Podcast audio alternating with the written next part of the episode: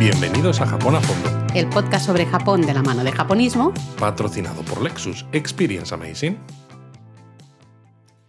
Bueno, pues por fin, Laura, estamos ante nuestro primer especial, ¿no? Que ha sido una intro un poco diferente porque no hemos hecho. El este- teatrillo ese que hacemos normalmente. Lo que tú ¿no? llamas el teatrillo, pero que son cosas normales que se hacen todos los podcasters así de bien. Eso sí, lo tenemos que a lo mejor planificar, no sé, ya veremos. Pero como este es un especial, el primer especial, había que empezarlo de manera especial. El primer también. especial de Japón a fondo, patrocinado por Lexus. Siempre, siempre a nuestro lado. Y hoy tenemos un invitado. Un invitado de super lujo, porque hoy vamos a hablar de sumo. Ya hemos hecho dos episodios en Japón a fondo hablando de sumo y claro, no podíamos hacer este especial en el que vamos a hablar de sumo y la figura de Hakujo, el gran dominador en el sumo de los últimos años, sino sin contar con nuestro amigo y super experto en sumo, Eduardo de Paz. Buenas tardes, Eduardo. ¿Qué tal, pareja? ¿Cómo estáis? Bien, iba a decir bienvenido, no, muy ¿Cómo se, nota, ¿Cómo se nota que eres twitchero y que tú también tienes salido, me ha salido de dentro lo de bienvenidos al canal. Bienvenidos al canal. Oye, no, pues, pues- pues si quieres lidera tú, o sea, pues eh, ponte a hablar tú de Hakujo y nosotros intentamos meter cuña de vez en cuando. Me Esto- encanta, me ha gustado. Yo, yo como fan que soy ahí del, del canal de Twitch de, de Eduardo, la verdad es que me gusta un montón porque aprendo mucho. Eh, me puedo conectar menos de lo que me gustaría, Exacto. pero me ha gustado. Pero bueno, ya que hemos mencionado el canal de Twitch de Eduardo, donde se puede aprender mucho de sumo, Eduardo, ¿cuál es el canal Twitch que tienes? Que conste que no estaba premeditado. Esto puede No decir, mira cómo ha colado su canal. No, no, es verdad que no, no estaba premeditado.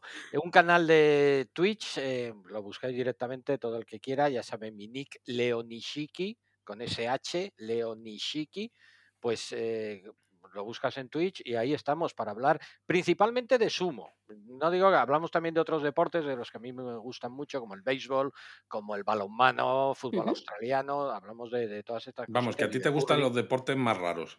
Eh, sí, de fútbol hablamos poco, ya te lo digo. De Pero fútbol bueno, poquito. Yo creo que eh, para los que no te conocen tanto, quizás estaría bien que nos contaras, ¿no? Antes de entrar a hablar sobre Hakujo y todo lo demás, pero ¿de dónde te viene a ti esa pasión po- por, el sumo? Porque es que es tremendo.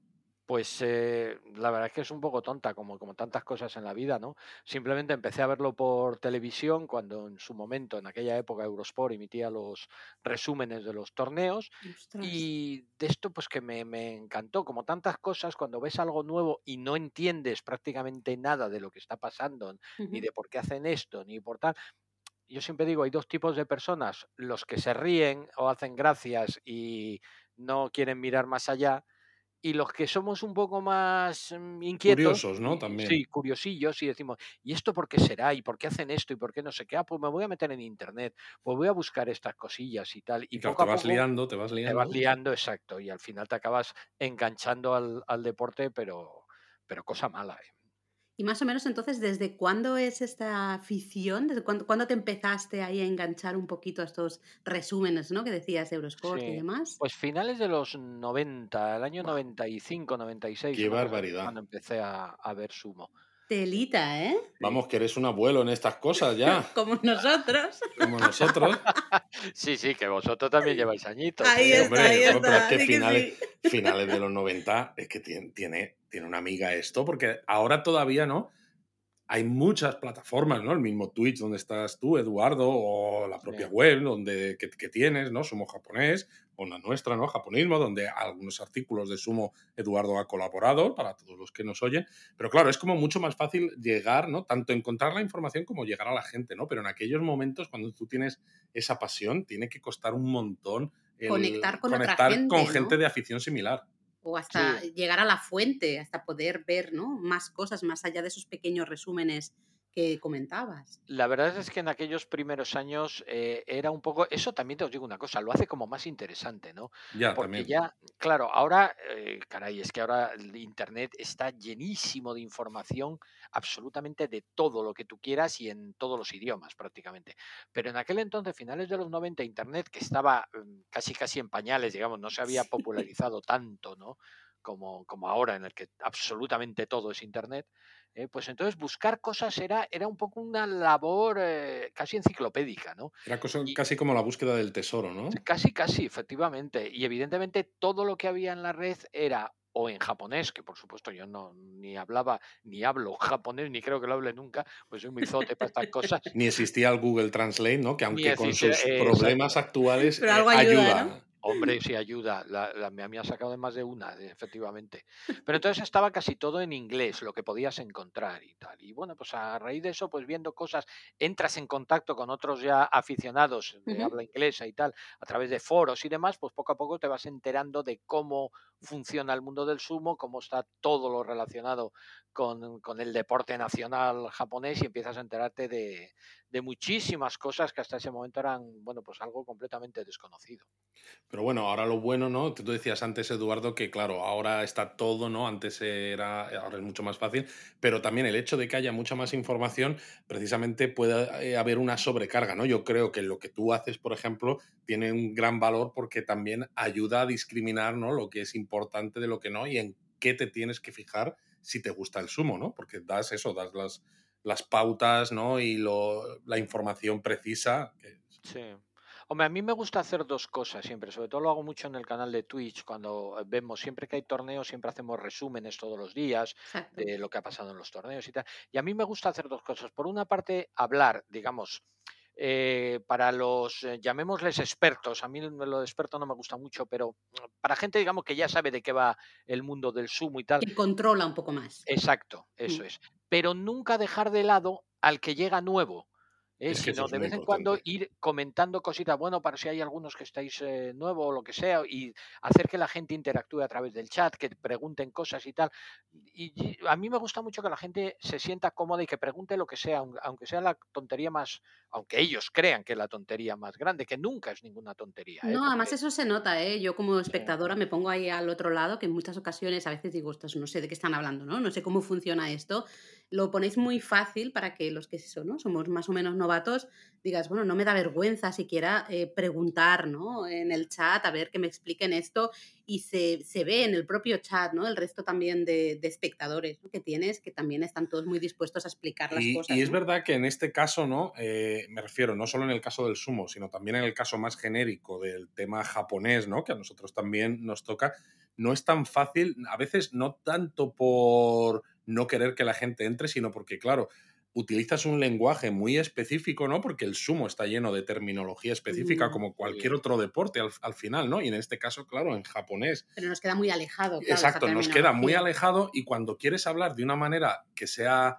precisa de lo que está ocurriendo, pues no te queda más remedio ¿no? que usar esa terminología y claro, a veces puede ser una barrera de entrada a, a esos usuarios que, que entran a esos canales o a esas webs y que no controlan tanto del tema. Mm. Sí, a mí, a mí siempre me gusta intentar mm, hablar en, iba a decir en los dos idiomas más o menos. Te pongo un ejemplo, cuando hablamos hoy, hoy mismo, ¿no? Hoy lunes que ha salido el Bansuke, eh, pues decir, bueno, pues con el Bansuke, el Bansuke, la clasificación, para que la gente sepa de lo que estamos hablando. Exacto. Eso es. Intentar usar las dos terminologías para que el que evidentemente ya está muy metido en el mundo del sumo, tú le hablas del Bansuke ya sabe lo que es el Bansuke de, de sumo. Pero el que no lo sepa, le dice, es la clasificación de los luchadores. Ah, bueno, pues ya, ya más o menos sé, mm, como dice, como digo yo, no, te enteras a lo mejor al 100%, pero por el contexto vas, sacando de lo que está. Y claro, al final te acaba interesando más, ¿no? Porque dices, vale, soy capaz de seguir el hilo de lo que están contando. Pero bueno, que nos liamos un montón. Eh, a mí, antes de meternos en harina, sí me gustaría preguntarte, porque claro, los artículos de japonismo, alguna gente puede ver fotos tuyas en Japón con luchadores de sumo, etcétera y claro, o en, eh, o en Gellas, ¿no? Los gimnasios donde viven y entrenan. Y para mí eh, yo creo que es interesante saber cómo has integrado el sumo en tus viajes a Japón, porque igual alguna gente que, algunas personas que nos escuchen le apetece también pues, algo relacionado con el mundo del sumo, ¿no? ¿Cómo, ¿Cómo haces tú, cómo integras este interés por este pues, deporte en tus viajes? lamentablemente lo de tus viajes a Japón tengo que ponerlo en singular, porque solo he ido una vez, lamentablemente. Bueno, eh, queda poco para el siguiente, seguro. Sí, no, tengo muchísimas ganas de, ir. Eh, mira, la verdad, la vez que yo fui a Japón, fui exclusivamente a ver un torneo de sumo. De hecho, estuve 20 días, fui los 15 días del torneo, no me moví de Tokio, estuve en la zona de Tokio. Si evidentemente te da tiempo, no, no, iba a estar todo el día metido en el pabellón, te da tiempo a hacer tus excursiones y un poco de turismo y todo eso, faltaría más, ¿no? Pero lo centré sobre todo en el mundo del, del sumo, porque a mí es lo que me apasiona y bueno, pues supongo que el que le gusta el kabuki pues querrá ir a ver. Claro, era lo, además ¿Y cómo, el objetivo. ¿Y cómo lo hacías? Eh, ¿Te esperabas a que salieran los luchadores? ¿Ibas a los gimnasios o...? Fui eh, a los gimnasios, fui dos veces a ver dos, mm, dos jornadas de, entrenamiento. Eh, por la mañana eh, la verdad es que bueno, las jornadas de entrenamiento cambian mucho cuando hay torneo a cuando no, porque cuando hay torneo hay muchos luchadores que evidentemente tienen que irse porque les toca combatir los de las categorías inferiores. Pero los de las superiores, como hasta las 4 de la tarde no van, pues entonces a las 8 de la mañana están allí todos y tal. Ah, y luego pues otros días iba por la mañana si me apetecía ver las categorías inferiores, pues me pasaba todo el día allí y otro día decía, bueno, pues no, hoy me voy a Chijabar a hacer un poco el friki o me voy a, la zona de Bueno a dar un paseo por el parque o a Yoyogi yo que sé, a mil sitios, ¿no? Que os voy a contar que no sepáis vosotros de, de Tokio, ¿no? Y, bueno, pues un poco lo, lo, centraba así, pero eso sí, todos los días sobre las 2 de la tarde, como, como muy tarde, valga la redundancia, estaba en el pabellón de sumo ya para ver los, al menos las competiciones, los combates de, de, la parte alta de, del Bansuke. ¿Y se te ha quedado alguna cosa que quieres hacer en ese próximo viaje? Miles. miles. Aparte de, turismo, que, me apetece mucho, eh, evidentemente me apetece ir a Japón y me apetece ir a ver Kioto, me apetece ir a ver Osaka, me apetece ver un montón de cosas, ¿no? Que, en aquel viaje no, no pude hacer. Pero referente al sumo, siempre te quedan miles de, cosas por hacer y cosas que vas apuntando y dices, joder, podía haber hecho esto y no lo hice, o no me di cuenta de esto otro, o no me acordé, o lo que sea, siempre hay un montón de cosas de, ver y, aprender sobre... ¿Y algún ejemplo concreto para, para claro, sobre todo por si la gente que nos escucha en cuanto abran las fronteras dice, oye, pues mira, me voy a pasar por Tokio, por ejemplo, por donde está el Kokugikan, ¿no? El estadio donde voy a hacer de Eduardo, y voy a hacer de Eduardo, ¿no? ¿Qué, ¿Qué, cosas eh, habría que hacer o que son interesantes? A ver, yo siempre le recomiendo a la gente dos cosas. Si puede que se vayan a ver una jornada de sumo. Eso impepinable. si, si tienes la suerte de que vas a Tokio y te coincide con uno de esos 15 días de competición, no te lo pienses, consigue entradas y vete a ver una jornada de sumo y eso vosotros que, lo habéis visto también en directo sabéis de lo que de sí de hecho en el podcast es una de las cosas que mencionábamos no y específicamente yo hablaba en mi caso particular, que no sabía absolutamente nada de, sumo, todavía sigo, sigo yendo un poco PC, pero en ese momento lo vi y me, me flipó, ¿no? Me alucinó muchísimo verlo en directo. Creo que es un, eh, un deporte que en todos los deportes ganan cuando los ves en directo, ¿no? Pero el sumo a mí realmente me atrapó en ese, en ese momento y siempre lo estamos diciendo, ¿no? Que si se puede, que por favor que al menos una jornada la disfruten porque se van a enganchar probablemente, ¿no? sí. Verlo en directo es ¿eh? espectacular. Sí, mm. sí. Y si no puedes, de verdad, vete a ver un entrenamiento. Vete a una jornada de entrenamiento. A veces no vas a poder porque si hay torneo en Nagoya, pues claro, están todos en Nagoya, ¿no? Las GIA están cerradas en Tokio. Pero si no puedes ir a ver una jornada de directo, intenta ir a un, a un entrenamiento un poco más complicado porque ya tienes que contar con alguien que te abra un poquito las puertas y demás, porque hay muchas gellas que son muy cerradas para este tema, sobre todo con los extranjeros, ¿eh? pero de verdad que si lo consigues es, una experiencia fantástica. ¿eh? Y bueno, yo recomendaría una tercera. A ver. Porque yo soy un gordo de espíritu, pues ir a comerse un chanconave. Comer ah, un chanconave. También lo hice, también lo hice. Claro, no me, lo acabé. ¿eh?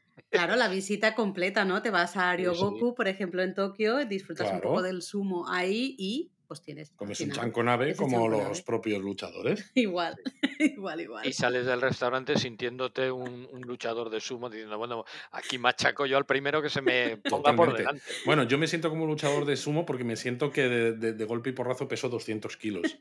Sí. Sí, sí, es contundente el, chanco. Bastante, bastante contundente. Y bueno, antes de entrar a hablar de sumo del todo, que madre mía, lo que nos enrollamos, lo que nos gusta hablar aquí, eh, para los que no lo sepan, Eduardo escribió un libro sobre sumo que se llamaba Sumo, la lucha de los dioses. La lucha de los dioses. Y ahora mismo es prácticamente un incunable casi, porque ya está descatalogado y esto. Y ha habido gente, de hecho, que nos ha preguntado en el Discord, ¿no? Si se podía conseguir tu libro. ¿Hay alguna novedad a este respecto, Eduardo? Una pues exclusiva que nos puedas dar. eh, hombre, exclusiva, exclusiva tampoco, porque ya hay gente que lo sabe, pero sí que es verdad que estoy preparando una nueva edición, digamos, aumentada, corregida, eh, ampliada, porque evidentemente desde el 2006 que salió aquel libro, fíjate, que no ha llovido. hasta ahora anda que no han pasado cosas ¿eh? para contar y demás. Entonces, eh, estoy trabajando, la verdad es que lo quería haber tenido acabado para, para principios de este año, pero bueno, con el tema del COVID y, y, demás, la verdad es que la cosa se ha complicado. Pero bueno, intentaré, o mi idea es que para después del verano lo pueda tener acabado ya para, para mandarlo a, la editorial. ¡Wow! Bueno, bueno, pues habrá que estar atentos porque habrá que reseñarlo en japonés. Claro, claro, así que bueno. os lo contaré, seréis de los primeros en saberlo, ya te lo digo desde ahora. Qué bien. Así que nada, todos los que nos habéis preguntado justamente por el libro, ahí lo tenéis, ahí tenéis la exclusiva. yo voy a decir que es una exclusiva. Exacto, es exclusiva Me gusta, me gusta. ya, está.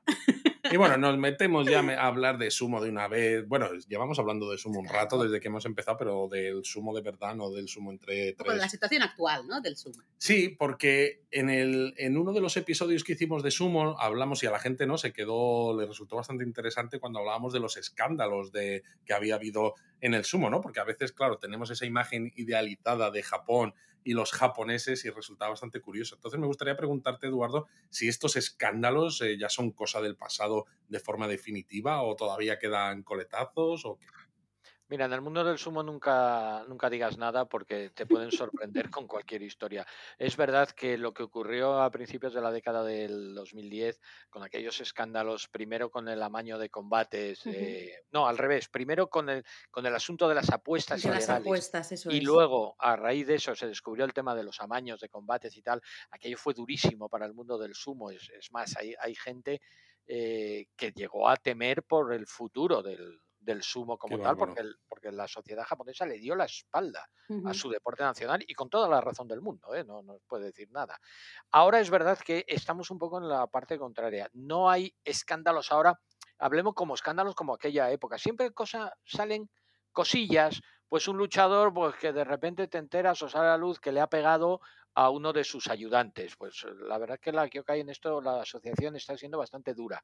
Expulsión y a la calle, o sanciones graves o tal. Entonces está intentando cortar de raíz cualquier atisbo de mal comportamiento siempre van a, pasar estas cosas, en sumo y en cualquier aspecto de la vida. No, y en sumo yo creo que también no, porque suele haber luchadores que son jovencitos, ¿no? Que se encuentran en Japón con una atención mediática importante. Bueno, pues lo que pasa en cualquier deporte o en cualquier arte, ¿no?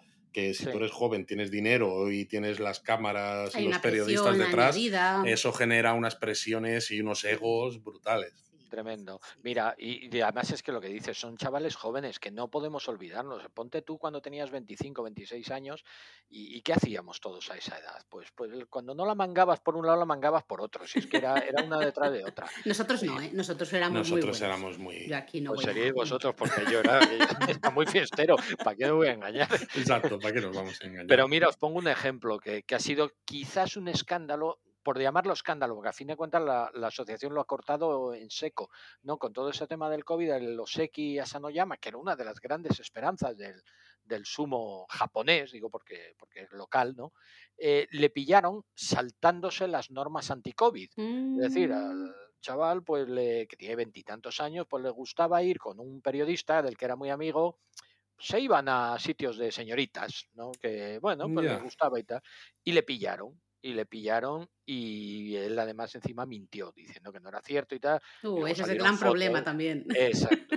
bueno, pues le han metido un año entero de sanción. Es decir, ha, pasado, sí, sí, de ser Oseki a cuando vuelva, que será en el torneo de, julio, ¿eh? Eh, estará en Sandamme, es decir, en la cuarta división. tú fíjate hasta qué punto la Kyokai la, está ahora seria con todas estas cosas. ¿eh? No quiere que, que nada se le, se le escape de las manos. No puedes evitarlo porque hay muchas cosas que, no están bajo tu control, pero evidentemente como te enteres de algo... Pero claro, ¿eh? este, este es un golpe tremendo porque claro, pasas de ganar dinero a... no llevarte ni un duro. No tener nada, a, no tener nada. O sea, lleva ya, el torneo pasado ya estaba en Makushita, ahora va a seguir estando y el siguiente en Santama. O sea, no va, hicimos un cálculo nosotros así más o menos a, a, ojo y decíamos, si le va muy bien y empieza a subir a partir de que vuelva tal, eh, calculamos que hasta enero no volvería a los rangos asalariados. Madre mía, tremendísimo. ¿eh? Tremendísimo, porque claro, tendrá que volver a subir de la manera normal. Claro, siguiendo los pasos habituales. siguiendo los pasos, ganando más combates que perdiéndolos. Es, un golpe tremendo. Y hoy, hablando del, del, COVID, justamente, ¿cómo ha afectado la pandemia al, bueno, al mundo del sumo? Pues la verdad es que ha afectado un poquito como a todo el mundo, o sea, no, ahí no se han escapado. Lo han tratado de controlar bastante bien hasta el mes de febrero, que ya se descontroló y les eh, hubo contagios masivos. Pero bueno, tuvieron la suerte de que, de que, bueno, pues como era un mes en el que no había torneos, pues ya sé que esta última variante no es tan tan dura ¿no? como las primeras y bueno pues la mayoría de los luchadores se han contagiado lo han pasado y, nada más. Pero claro, preguntábamos también porque teníamos entendido, o sabemos, vamos, más que tenemos entendido, ¿no? Que eh, algunos de los torneos que se hicieron en pleno COVID, sobre todo el año pasado, fueron a, a puerta cerrada. Sin público. El primero de ellos en Osaka fue en marzo, cuando empezó, cuando explotó todo en marzo del 2020. Eh, ese ya se, se hizo a puerta cerrada por no suspenderlo, porque, bueno, hubo sus más y sus menos. El de mayo se suspendió. ¿eh? Es la, mm, de las pocas veces que se ha suspendido un torneo y se suspendió. Y los siguientes, de julio hasta el mes de, eh, no sé si fue hasta Nagoya del año pasado, todos se celebraron, pero se celebraron todos en Tokio y bien a puerta cerrada, luego empezaron a dejar meter público y bueno, ahora cada vez la cosa, bueno, un poco... Pero ahora ya han, vuelto a celebrarse cada uno en su lugar correspondiente, ¿no? Sí, sí, ahora ya se están celebrando. De hecho, el último se ha disputado en Osaka, o sea que, que sí, sí, ahora ya se está pudiendo viajar. Digamos que está todo un poco volviendo a la normalidad eh, poco a poco. Y oye, recuerdo la última vez que hablamos, hace un montón. Sí, sí, ¿eh? que te tuvimos de eh, invitado. sí, que estuvimos hablando un poco de las controversias, ¿no? Tanto comentamos, especialmente comentamos eh, controversias de un luchador, ¿no? Que, que estuvo herido. También hablamos un poco del acceso a las, mujeres de las mujeres, ¿no? Al, a, lo que es el, el dojo, exacto. el espacio de... No sé si nos... No acceso, te refieres. exactamente, el, acceso. prohibido sí. de las Y sobre todo, como ya han pasado unos meses desde esto, ¿no? Eh, y sobre, desde que murió después el luchador aquel, eh, nos gustaría preguntarte si, bueno, han cambiado los protocolos de alguna manera, se ha hecho algo. Ha cambiado ligeramente. Eh, no, no podemos nunca pretender que una un grupo de, de ex luchadores tan anclados en el pasado cambie radicalmente de un día para otro. Pero sí que evidentemente se han dado pasos mm, hacia adelante, ¿no? Y, eso me parece positivo. Es una pena, como siempre, que tenga que fallecer alguien para que estas cosas ocurran. Pero bueno, ahora por lo menos hay ya un protocolo en el que por cada vez que alguien cae herido, eh, o bueno, herido, lesionado, pues bueno, pues por lo menos se le atiende rápidamente, inmediatamente vienen a tratar de ayudarle, no se le exige como antes, no, a ver, levántate, haz la reverencia y tal. No, no, enseguida mm, se le atiende, ¿no? Vienen con la silla para sacarle y tal. Si ocurre otro caso como aquel de Hibikiryu, el pobre chaval aquel que se lesionó la médula. O, Exacto, que no recordaba el nombre, sí. Sí, mm. que, que, acabó falleciendo el pobre por las complicaciones y tal.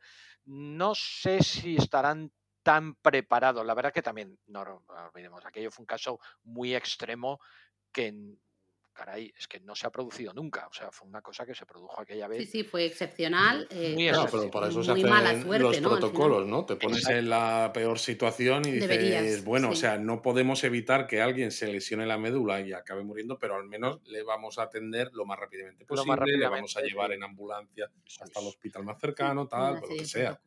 Pues yo no sé si para eso están tan preparados porque Hombre, aquí en, yo no conozco Japón, pero aquí en España no hay una competición deportiva que se inicie hasta que no esté la ambulancia en, el pabellón. Eso es, yo de hecho de esto lo hablábamos eh, también en uno de los episodios aquí en el podcast, ¿no? Justamente que yo comentaba que yo siempre he sido muy seguidora de, de, hockey patines y recuerdo perfectamente un partido que comenzó como 40 o 45 minutos tarde porque no estaba la ambulancia, ¿no? Porque había surgido un, bueno, un imprevisto, la ambulancia que tenía que estar en, el equipo, ¿no? Que tenía que estar en el pabellón pues no habían llegado y hasta que no llegaron pues no comenzó el partido y estábamos todos ahí, eh, todos los jugadores estaban ahí, estaba todo preparado, pero sin la ambulancia no, se, comenzaba. lógicamente. creo que solo son cosas a mí me parecen básicas, ¿no? Y que, que, en el caso japonés pues deberían también ir por ese camino. Al final es fijarte qué hacen en otros países, ¿no? En otros deportes también. Efectivamente. coger un poco lo, mejor de cada casa, ¿no? Sí, yo creo que aquí deberían de hacer lo mismo. No sé cómo está ahora mismo, habría que estar allí para verlo, pero vamos, mm, yo cada vez que he visto algún luchador que se lesiona, y las lesiones son muy habituales en, un torneo, sobre todo lesiones de rodilla y caídas, eh, bueno, pues malas, que, y tal. Claro, porque ya pues podrían poner el, ring ese ¿no? a, pie de suelo, ¿no? Encima lo ponen arriba que cuando se caen los pobres se caen, se, bueno, unas se meten tremendas. Es que es verdad y no lo van a cambiar. Fíjate que hay gente que nos lo comenta muchas veces en el canal de Twitch cuando vemos algún golpe de esto y tal. Joder, es que, tienen que bajar eso, no puede ser y tal. No, os calentéis, no os calentéis, que no lo van a tocar. O sea, va a seguir así de por vida. Hay algunas cosas que se pueden modificar, pero otras van a ser inamovibles. no tocarlas, intocables, o sea que no. Oye, Eduardo, ¿y tienes tú alguna idea acerca de qué opina la gente en Japón, los aficionados al sumo o los propios medios de comunicación, ¿no? Al respecto de estos cambios? O de estas cosas que han pasado, ¿no? Con eh, estos accidentes y esta manera de gestionar esos imprevistos tan mala. La gente se queja, los medios se quejan, o los medios están muy comprados por la asociación. No, hombre, tanto como comprados, eh, tampoco diría la palabra comprados, pero sí que sí que son como muy afines a la, a la asociación. Entonces, tampoco la van a criticar, hombre, salvo que hay un escándalo, que entonces sobre todo los periódicos amarillistas sí que entran a, saco, pero el resto, pues bueno, van a pasar un poco de puntillas sobre, sobre este tipo de cosas, lo, lo comentan y tal, pero siempre sin hacer mucha, mucho daño, ¿no? Eh, bueno, pues se comenta y la asociación de sumo pues lo lee y tal, y bueno, hace como lo que ha hecho siempre, es dejar pasar ¿eh? como aquello de... La gente se Y ya está, se nos olvida. y... ya está. A ver, yo creo que es lógico también al final, ¿no? Si quieres presentar un poco el sumo como el deporte nacional y, con toda esa parafernalia al final que también tiene, eh, pues es un poco lógico que intentes hablar lo mejor posible, ¿no? Y si suceden cosas que no son tan buenas, pues bueno, sí, las comentas, pero un poco Yo de mira que pensaba que uno de los papeles de los medios de comunicación era fiscalizar al poder. Ese es otro tema, ¿eh? ese es otro tema. ¿Hablamos de Hakujo?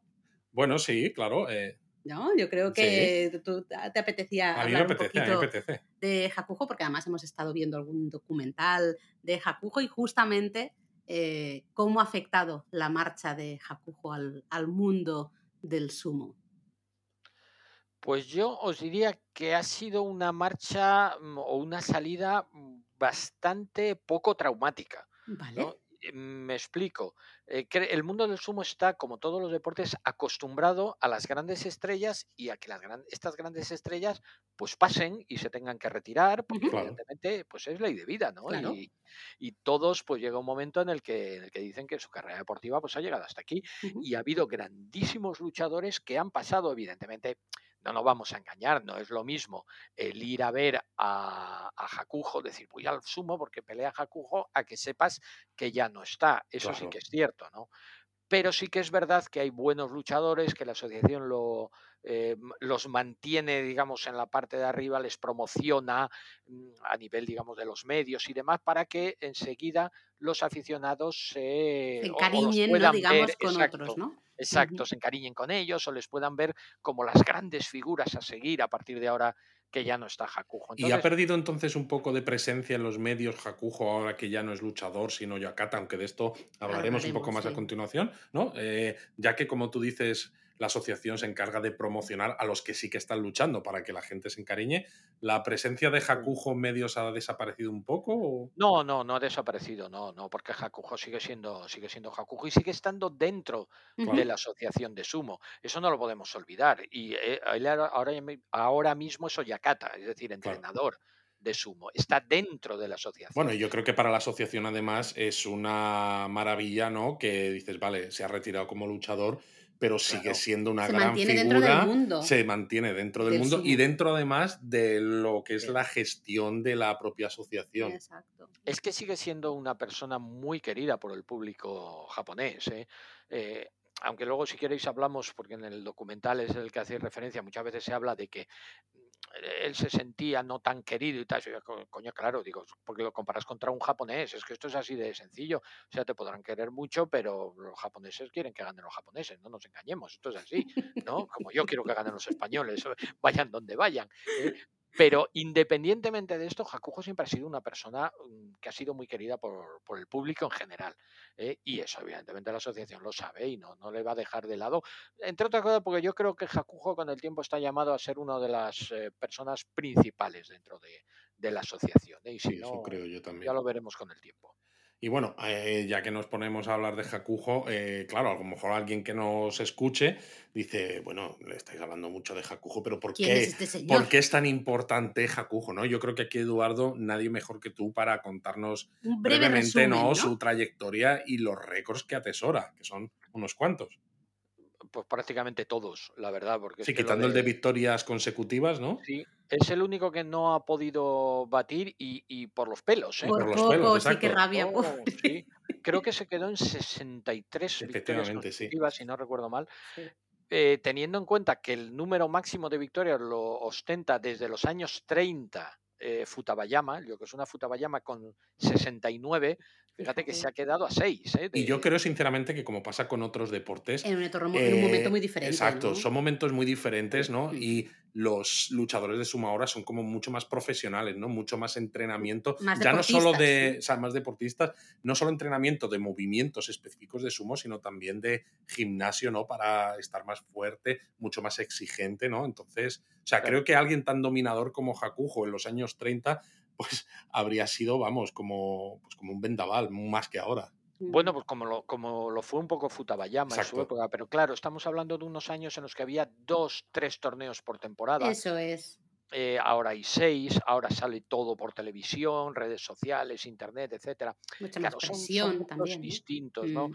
Taijo, por ejemplo, fue un, ciclón en los años 60, ¿no? Era, era una pasión la que tenían los japoneses por Taijo, algo tremendo. Y, como decíamos, pues Taijo pasó, pues como pasa, pasó Futabayama y como pasará Hakujo, no, no hay ninguna duda. Pero bueno, hablemos de su trayectoria entonces, que, que nos liamos. Sí, a mí por eso me gusta siempre decir, porque hay mucha gente que dice, ah, es que ha sido el mejor de todos los tiempos digo, es que los tiempos son distintos. Claro, creo que eso es importante, es importante. Sí, estoy de acuerdo contigo. Mm, no es lo mismo, a mí no me gusta, e, es uno de los mejores de todos los tiempos, sin ninguna duda. El mejor habría que ponerle en los años 30 con Futabayama, en los 60 con Taihon. claro, eso es muy difícil, es imposible, no es muy difícil. Entonces, es uno de los mejores de todos los tiempos, sin ninguna duda, eso sí.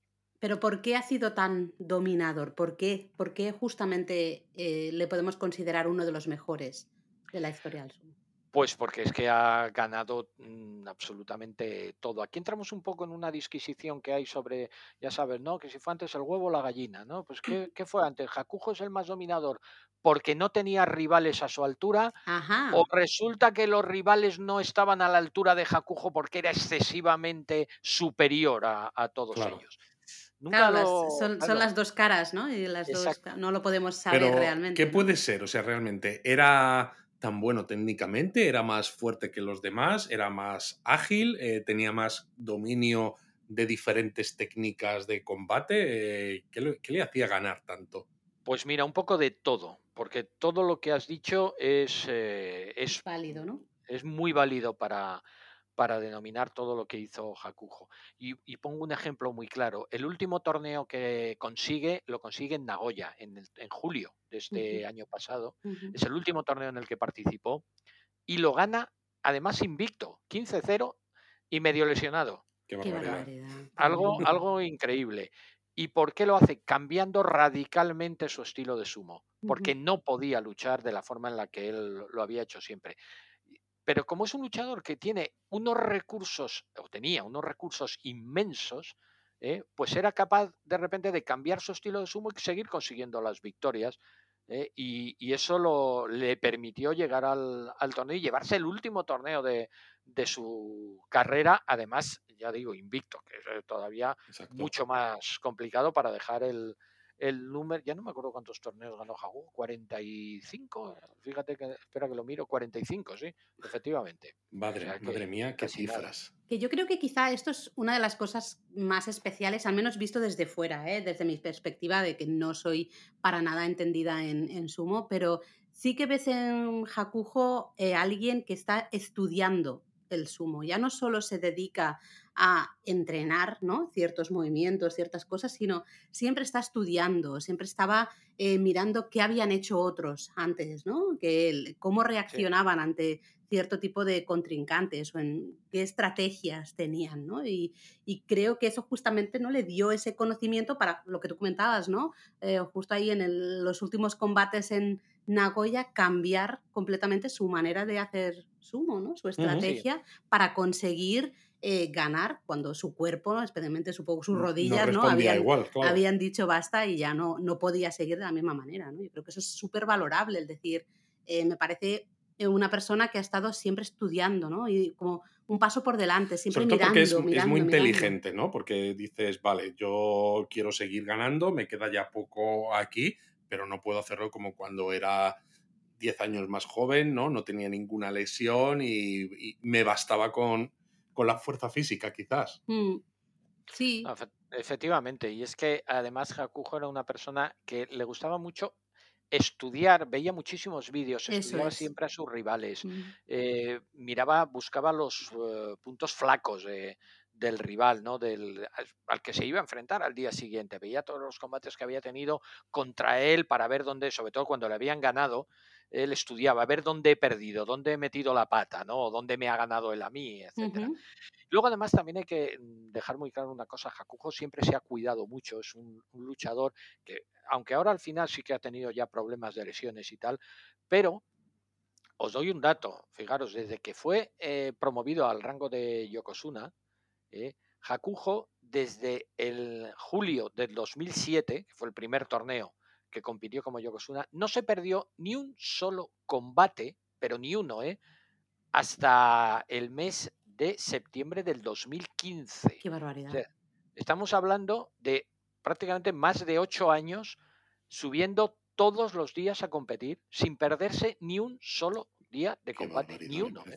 Es una barbaridad, ¿eh? Cuando lo normal es que antes o después pues, los luchadores se lesionen, de mayor o menor gravedad, pero se pierdan unos días, se pierdan a lo mejor un torneo, lo que sea. Ni uno, ¿eh? durante ocho años, todos los días sin, sin faltar uno. Claro, si consiguió la cantidad de títulos que, consiguió. Quizás, ¿no? También el, ver cómo Hakujo ha actuado, ¿no? Puede cambiar un poco, o sea, él puede marcar el futuro del sumo, en cierto modo, ¿no? Lo estaba pensando. Evidentemente, dependerá de si estos luchadores futuros, ¿no? Incluso los de ahora, son igual de buenos o si tienen suerte con las lesiones o no, pero me refiero al hecho de, oye, pues voy a estudiar a mis rivales, ¿no? Voy a estudiar por qué he perdido, voy a estudiar técnicas que hacían los Yokosunas hace años, ¿no? Este tipo de cosas, ¿no? es decir, que es posible, exacto, que es posible, ¿no? Que el, el sumo a corto, medio plazo, ¿no? Pues veamos también una mayor profesionalización todavía, ¿no? En los grandes luchadores. No, bueno, la verdad es que eso casi ya lo podéis ver ahora mismo, ¿no? Porque ya todos los luchadores, ahora mismo hay muchísima información, ¿eh? No solamente la tiene Hakujo, la tienen todos. ¿eh? Sí que es verdad que Hakujo era de lo que más miraba, pero ahora mismo todos los luchadores estudian. Hay una cosa muy curiosa que se puede ver siempre en las emisiones en directo de los torneos de sumo y es que los luchadores, aparte de la televisión, también espera a que el luchador cuando se retira por el, por el pasillo, el Hanamichi, ¿no? El pasillo de hacia los vestuarios, llega a un sitio donde hay un monitor de televisión. Y en ese momento que llega y se pone a mirarlo, ya la televisión, digamos que lo tiene así como medio pactado y tal, pone ya inmediatamente la repetición para que el luchador pueda ver qué ha pasado. ¿eh? Y ya desde el primer momento ya ves que el luchador ve el combate para ver dónde se ha equivocado, dónde le ha y lo ve Y prácticamente, ¿no? Eso, pocos segundos después de que haya ocurrido, cuando lo tiene todavía también fresco. Y a mí no me gustaría esto, ¿eh? a mí no, me gustaría verme ahí perdiendo y que me lo pusieran justo cuando todavía estás ahí con la rabia de haber perdido, pero bueno, entiendo. Hay algunos que se lo saltan, pero, Yo sería de esos. La mayoría no, ¿eh? la mayoría se quedan a mirarlo porque, porque quieren ver dónde Claro, se aprende, se aprende. han errado, sí. Claro, claro que sí. Oye, y hablando un poco del documental este que vimos de, de Hakujo, Eh, una cosa que a mí me llamó bastante la atención es un poco que durante mucho tiempo él fue el único Yokozuna ¿no? que, que había en el sumo eh, japonés, claro. Y demostraba mucha esa soledad que hay normalmente en la cima, ¿no? Se le veía como muy...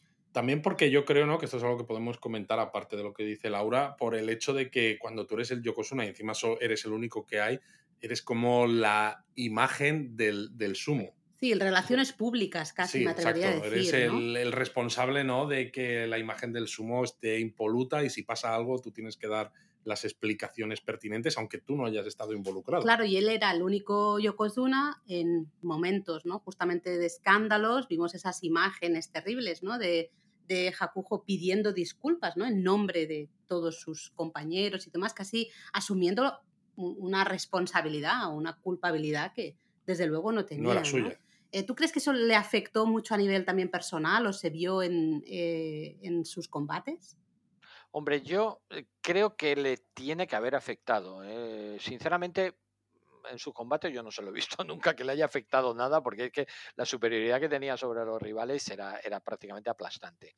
¿no? Pero sí que es verdad que anímicamente te tiene que tocar un poco la fibra, ¿no? El decir, oye, ¿yo por qué tengo que salir a pedir perdón? Por los amaños de combates cuando yo no amañado un combate en mi vida, cuando yo no tengo nada que ver en esto. Bueno, pues es que te va en el rango, te va en el cargo, ¿no? Eh, eres el Yokozuna, eres la cabeza visible de, la asociación de los luchadores de, sumo y cuando los luchadores de sumo meten la pata, pues estás tú ahí, igual que cuando los luchadores de sumo eh, hacen actos eh, digamos, un poco caritativos, por ejemplo, para la gente de Fukushima, ¿no?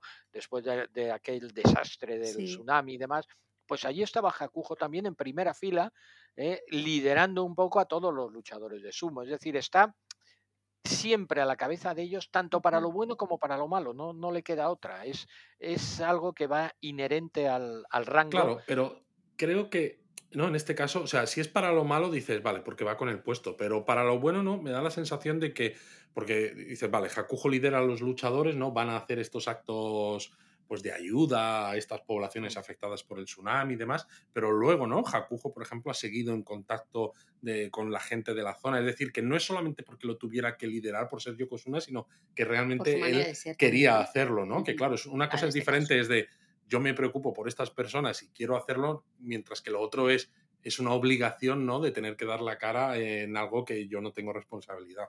Sí, no, no, eso es evidente. No. Eh, cuando hablo de esto me refiero lógicamente a las cosas institucionales, en las que tienes que estar dando la cara, pero sí que es verdad que Hakujo ha estado dando la cara luego en cosas en las que no tenías por qué, que las haces simplemente pues porque tú quieres hacerlas, porque te sale de, tu interior y, te apetece pues, pues ayudar a toda esta gente y, hacer pues eh, cosas ah, o actos promocionales o lo que sea, por echar una mano y, demás, y, lo haces tampoco nos engañemos, esto también le, le viene muy bien a la asociación de sumo. ¿eh? Claro, por supuesto.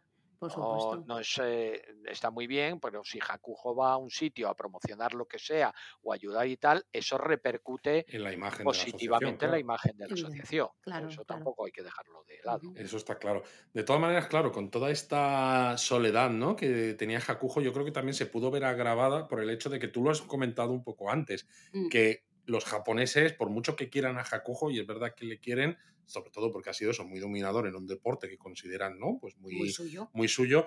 Cuando llega un luchador japonés, ¿no? Aunque haya demostrado mucho menos, aunque lleve mucho menos tiempo, pero como es japonés, le, le animan más, ¿no? Y claro, esto también eh, le ha tenido que afectar a, a Hakujo. Sí. Bueno, pero eso, eh, mira, eso yo creo que es un tema eh, que lo tienes que tener asumido desde, desde el minuto cero.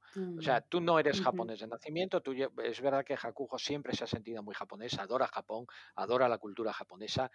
Y los japoneses a él le quieren mucho, sinceramente, ¿eh? aunque a lo mejor viendo el, el, documental pueda dar la sensación de que no. No, no, la verdad es que eh, es, le adoran los japoneses a, a Hakujo. Pero claro, Oye, yo te digo una cosa, yo que soy, voy a hablar un poco de fútbol, que soy del Madrid, a mí me encanta Benzema, pero viene mañana a Francia a jugar contra España y le llamo de todo. porque no nos vamos a engañar. Claro, claro. Claro, porque no quiero que me meta un gol a, mi selección, ¿no? Pues eso es un poco lo mismo.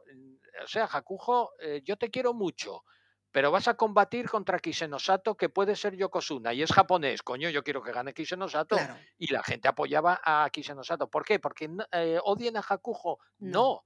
porque quieren que un japonés sea Yokozuna. Y creo que eso es total y absolutamente entendible. Sí, creo que explicado así además tiene mucho más sentido. Tiene más sentido, sí. Es más fácil de al final de entender. Es muy bonito decir, ¿no? Tienes que apoyar siempre a, a Hakujo por todo lo que ha hecho, ¿no? Claro, pero pones en esta situación, ¿no? El ejemplo que tú has dado pues tiene todo el sentido del mundo. Claro, pero no, el ejemplo de todas que pone Eduardo no es igual porque no es una competición de selecciones, es individual y porque Benzema para jugar en el Madrid no. ha tenido que cambiarse el nombre a Paquito, por ejemplo, ¿no? y, porque tú eres del Atlético Madrid, ya lo sabemos. ahí hay de todo. tú tienes un luchador que puede, puede, adquirir, ¿no? Justamente eh, le puede, puede conseguir ser Yokozuna y ese luchador es japonés, pues dices, oye, cuantos más mejor, ¿no? Eh, bueno, ya. Más Yokozuna, más orgullo también. Es un ejemplo que pongo simplemente para, oye, para que la gente vea un poco decir, oye, que a mí me encanta tal luchador, tal jugador, tal competidor. Claro. Pero... cuando está en juego, a lo mejor el que uno de mi país eh, al que yo también sigo y al que, oye, pues no deja de ser un compatriota y tal, llegue a lo más alto, pues coño, yo le voy a animar y, si tienes que, perder tú contra él, pues pierdes y, y es así. Se entiende. si es verdad que... Ah, perdona, perdona.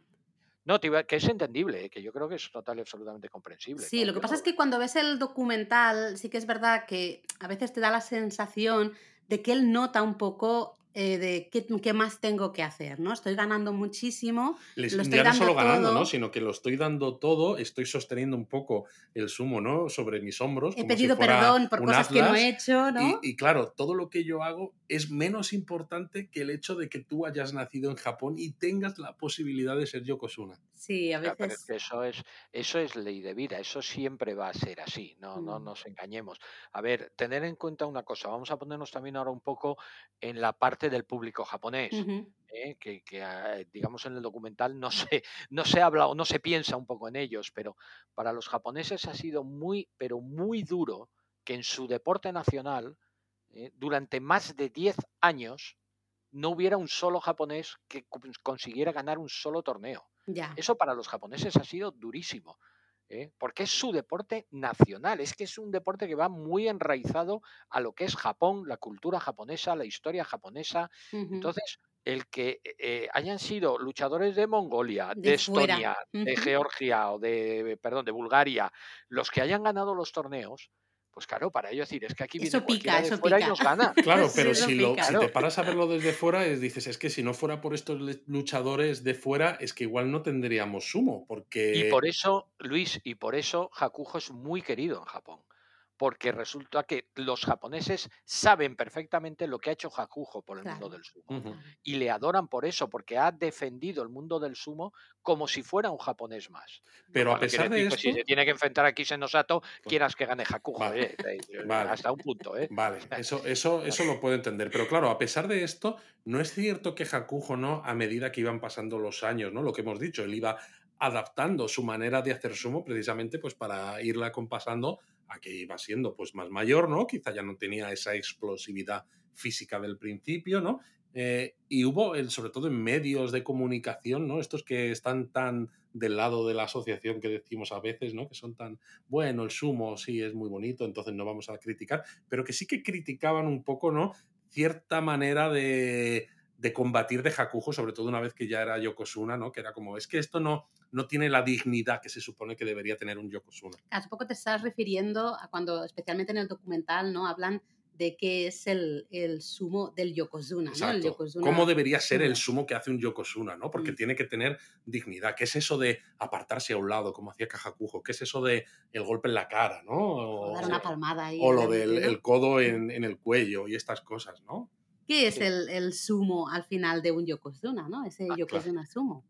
Si os acordáis del documental, Hakujo se queda bastante tiempo callado, sin contestar, meditando la respuesta, porque no es una respuesta fácil. Mm. ¿eh? La de decir, ¿cuál es el sumo de un Yokozuna? Mm. ¿Qué es la dignidad?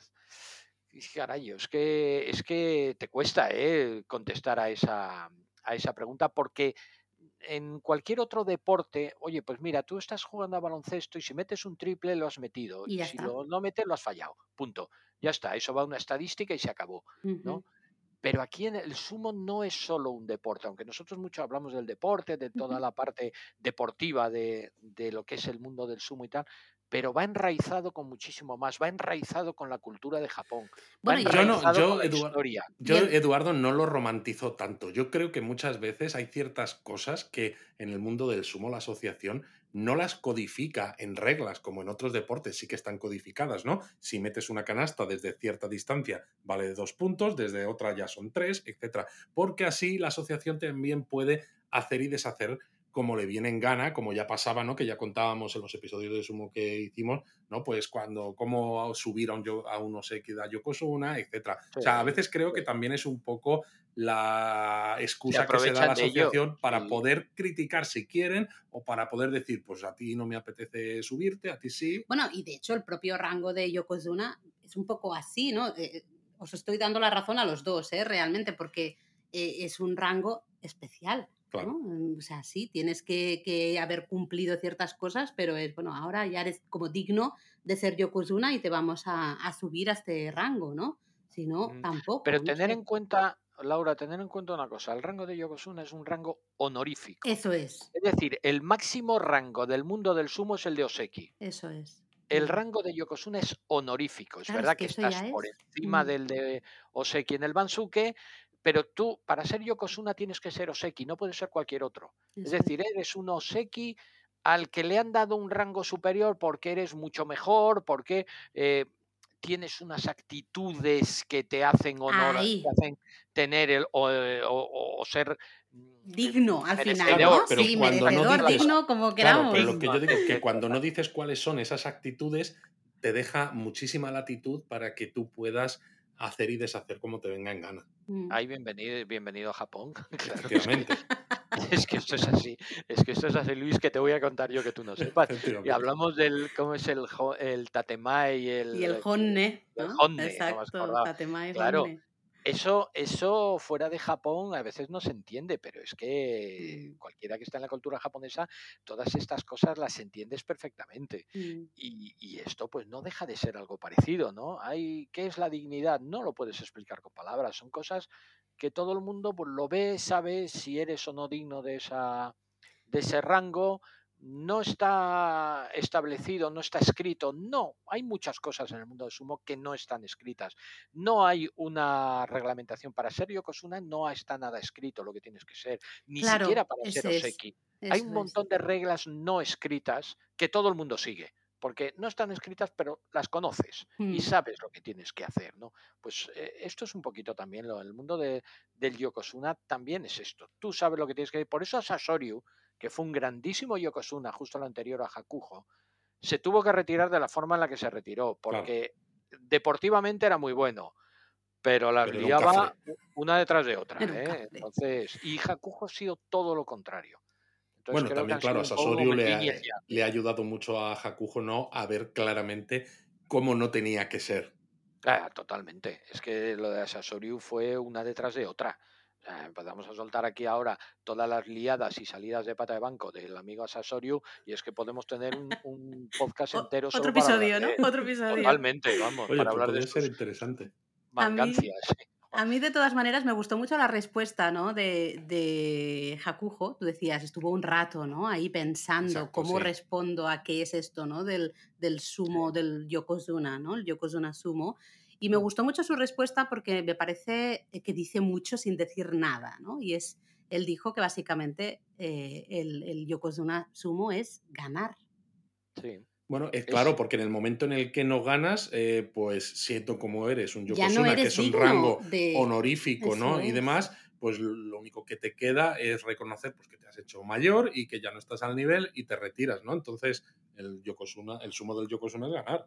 Claro, y además mira, él estuvo ganando, ¿no? Lo hemos, has comentado tú, Eduardo, Pero por eso a ganar mí me ganar parece un poco ganar. injusto, ¿no? Es verdad que en el documental, evidentemente, aunque está muy bien, ¿no? Pues son 50 minutos, no puedes contar No, absolutamente claro. todo, pero claro, que la- los medios de comunicación critiquen un poco a Hakujo, ¿no? Cuando encima ha estado haciendo tanto por el mundo del sumo y no sentir quizás que la asociación, ¿no? Como que le defiende en el sentido de, oiga, señores eh, periodistas, o sea, no se metan con Hakujo porque Hakujo no está haciendo nada extraño, ¿no? Es como que, que también es verdad que es muy japonés, ¿no? Es como, como él no es japonés, ¿no? Aunque esté haciendo mucho por el sumo, nosotros nos, nos quedamos calladitos y que se peguen entre ellos. De todas formas, oye, os digo una cosa, ha habido yokosunas japoneses que han salido como se suele decir, tarifando ¿eh? de, la, de, la, asociación. o sea, no es tampoco cuestión de, no, vamos a, no defender a Hakujo, no sé qué, porque ha habido algunos como Wajima o como Futahaguro, eh, así a primeras eh, me viene a la cabeza que los dos han salido expulsados. Futahaguro siendo Yokozuna, Wajima siendo Yao Yakata, les expulsaron de, del mundo del sumo por meterse, bueno, por historias que tampoco vienen ahora a cuento, pero por montarlas muy gordas. ¿eh? Entonces, quiero decir con esto que la asociación de sumo no se mete mientras el tema sea, bueno, leve. ¿eh? Claro, supongo que también en este sea caso... grave. Claro. A Sasorio, a Sasorio, le dijeron claramente, oye, eh, hasta aquí hemos llegado. Presenta la renuncia o te echamos nosotros por la puerta de atrás. Claro, Hakujo ha ido haciendo las cosas bien, él ha ido haciendo bien. Entonces, claro, es evidente que dices, no tengo, no voy a decir nada de él porque pues no me está dando, entre comillas, trabajo, ¿no? En ese sentido. No está generando controversias, no hay polémicas, no hay nada, ¿no? Que a lo mejor se echa un poco de menos, desde nuestra perspectiva, ¿eh? desde nuestra visión, un poco más de apoyo, ¿no? Cuando le ves ahí tan, tan solito a veces y tan así un poco triste, entre comillas, o eh, que le ponen un poco entre las cuerdas por, por, bueno, ser un poco más, entre comillas, agresivo también en sus combates, ¿no? En, eh, cuando hablan de esa dignidad. la asociación nunca va a defender a nadie de la manera en que nosotros entendemos esa defensa, ¿no?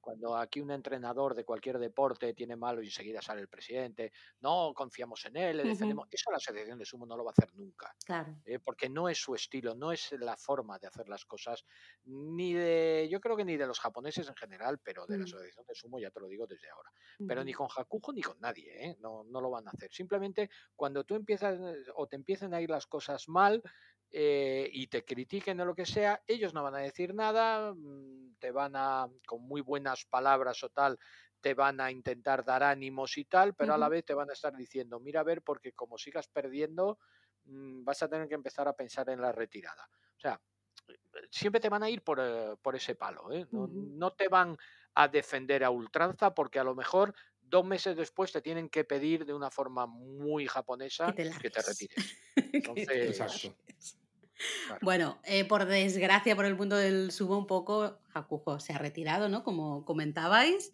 Eh, yo sé que adquirió la nacionalidad japonesa.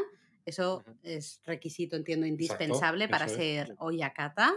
Eh, ¿cómo, ¿Cómo crees que será su futuro como Oyakata?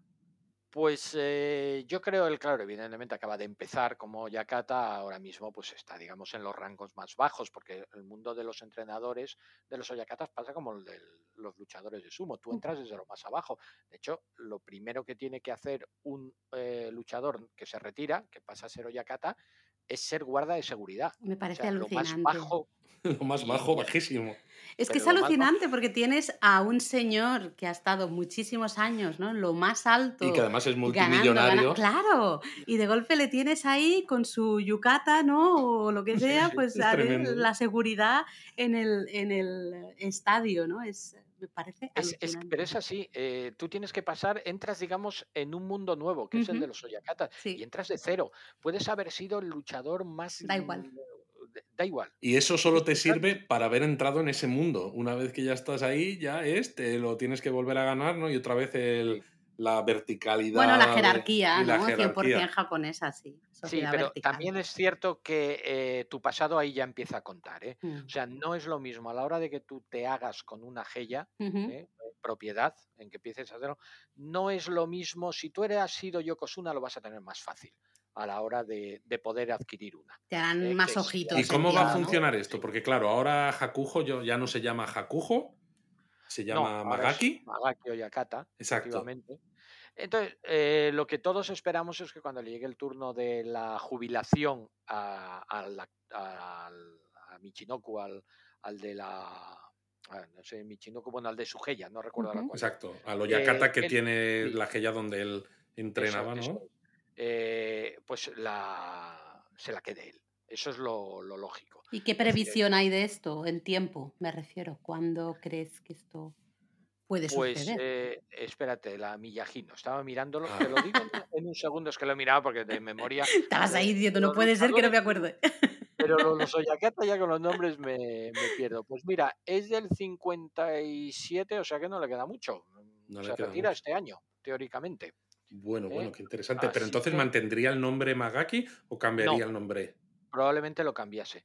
Hagan un intercambio, esto es muy habitual, ¿eh? lo de los intercambios de nombres, en el que el actual Miyagino Yakata pasa a llamarse Magaki y, y Hakujo pasaría a tomar el nombre de Miyagino, para que la Geya siga con el mismo nombre. Vale. Y siga todo así. Eso es muy habitual. Y ha habido algún caso, ¿no? En el que un Oyakata ha mantenido el nombre que tenía como luchador también, ¿verdad? Sí, alguna vez ha, ocurrido. El Wajima, por ejemplo, eh, era, pero no como Yakata, ¿eh? Como Yakata no. Sí como, como luchador de sumo hasta llegar a lo más alto, a Yokozuna. Wajima, por ejemplo, era su apellido y siempre combatió con ese, con ese nombre. Ah, digamos que no adquirió un, nombre específico. No hay ningún, digamos, eh, propietario de Heya que no podría ser que abriera su propia Heya y diga, pues voy a llamarla Hakujo o algo? No, solamente Takanohana se le permitió hacerlo, pero porque Takanohana tenía un nombre que, eh, específico. Eh, a los luchadores que habían conseguido, me parece que eran, son más de 25 títulos y tal, se les concedía lo que se llamaba el Ichidai Toshiyori, es decir, un, el permanecer con tu nombre de luchador eh, como, como Yakatas. Eran cosas especiales que ya se lo han quitado un poquito de encima. Eh, por ejemplo, el, Yokozuna Kitanoumi también tuvo toda su vida fue Kitanoumi Oyakata, lo mismo, porque tenía. Pero son casos muy, muy, muy específicos. Muy concretos, ¿no? ¿eh? y Takanohana, por ejemplo, también tuvo la Takanohana Bella hasta que se retiró, ¿no? Eh, de mala manera también, otro, otro que también tenía para hablar. Pero bueno, y son casos muy específicos. Hakujo no ha entrado por, esa, eh, por ese lado, ni siquiera se lo han ofrecido, mm, eh, cosa que hay gente que ha criticado y tal, pero bueno, yo creo que es una, eh, una mm, figura que está a extinguir y, que han decidido extinguirla desde ya. Y además es que Hakujo ya tenía comprado un nombre de, de Oyakata, entonces no, tampoco digamos lo necesitaba. Mm, Recuerdo que el gran Yokozuna Chiyo no Fuji también se lo ofrecieron en su momento, a finales de los 80 o 91, me parece que fue cuando se retiró, y, lo renunció porque había comprado un nombre ya que tenía, que era el de Kokonoe, que era de los más prestigiosos de, de la asociación, y dijo, no, no, yo prefiero este otro nombre que, que a nivel de, de, poder llegar a lo más alto siempre te ayuda mucho más, claro. Hablas de comprar los nombres o de ¿no? adquirir, digamos, estas Heya. Entiendo que, por ejemplo, Hakujo no puede decir, bueno, yo voy a montar mi propia Heya, voy a abrir aquí mi propia Heya y, Sí, eso, cuéntanos un poco, porque, hay un número limitado de Heyas o puedes abrir una tú si quieres o cómo funciona. A ver, hay un nombre limitado de nombres, de un número de nombres de Oyakata. Claro, ¿eh? porque hay una serie de acciones que son propiedad de la asociación, ¿no? Y... Sí, sí, sí. Creo que son 105, lo hablo de memoria, me parece. Eh, y esas, esos nombres eh, son los que, digamos, adquieres. Puede ser bien comprándolo a través de la asociación, tiene que ser ahora, después de, algún que otro escándalo en su momento, o bien por herencia, porque bueno, pues tu padre era el, es el Oyakata, o tu suegro, que hay muchos matrimonios de luchadores con las hijas de Oyakatas para que en el futuro hereden la Geya. Eso es muy habitual. Pero por eso, no puede haber más, más Geyas, ¿no? Que acciones de la... sí eh, no, bueno, eso por supuesto. O sea, si hay 105 nombres, nunca puede haber más de 105 gellas. Eso es así de simple. Pero ahora mismo hay, yo no sé, sobre cuarenta y tantas, 50, no recuerdo cuántas hay. ¿no? Eh, porque la mayoría tienen dos, no todo el mundo abre su gella porque ni tiene dinero para hacerlo, ni tiene categoría para hacerlo. Eh, y entonces, pues ellos van a ser siempre mm, oyakatas, llamémosle de segundo rango, ¿no?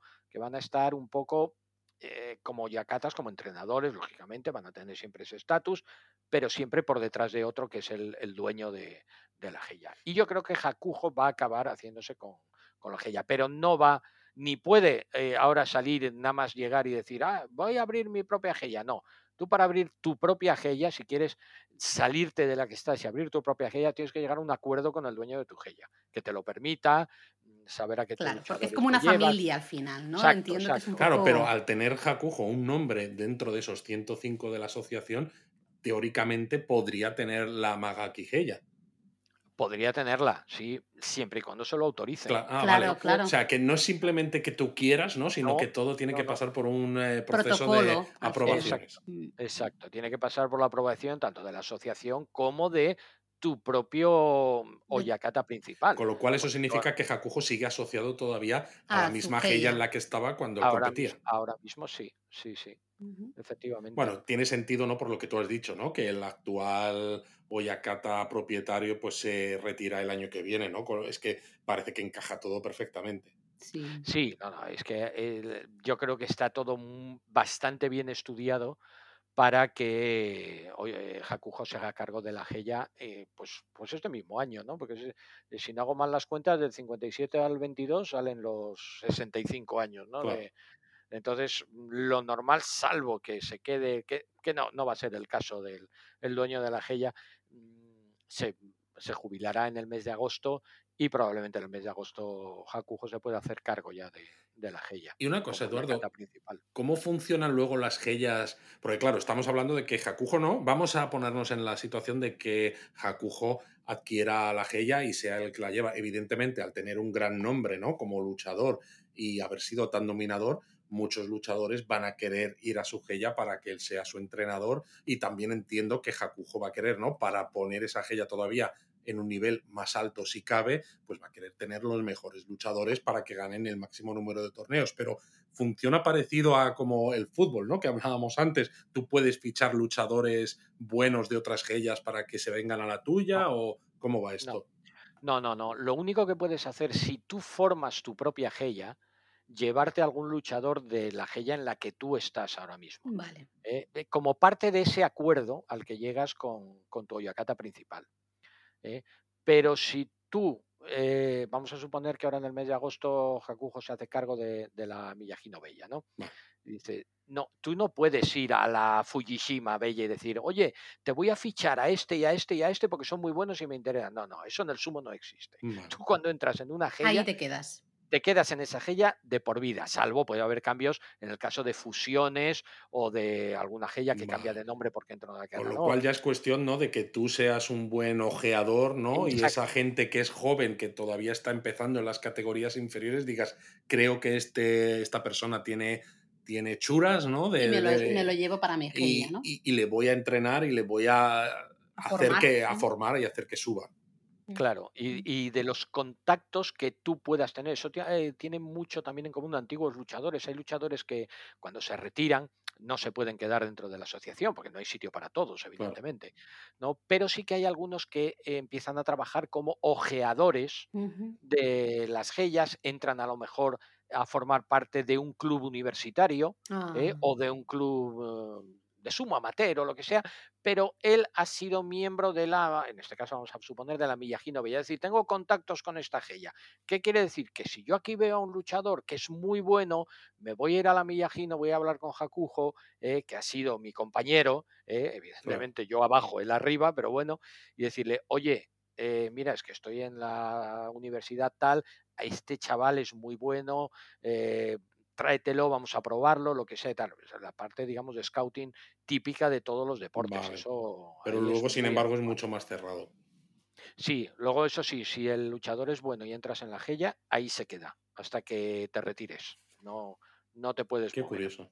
Y oye, ¿cómo ves el futuro del sumo? ¿Crees que alguien mm, se va a igualar o va a superar todos estos récords o la propia figura de Hakujo? Hombre, yo así a priori ahora mismo diría que no, que es imposible. Pero también lo decía hace 10 años o 15 años de lo que había hecho Taiho, y Ujú. veíamos los 31 títulos que había conseguido Taiho y decíamos, bueno, bueno, esto es eh, intocable, ¿no? 31 o 32, no me acuerdo. Eh, Pero claro, es que es estamos hablando de, no va- de 45, ¿no? Estamos hablando 45, claro. de cuántas, no sé, 1100... No más eran.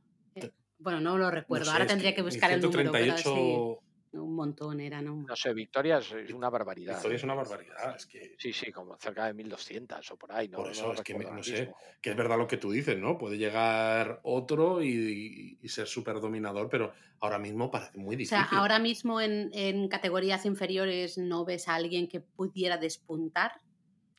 Ahora mismo no, y es que es muy difícil verlos en categorías inferiores porque es que estoy tan cansado de ver luchadores en categorías inferiores que parece que van a comerse el mundo Y luego no.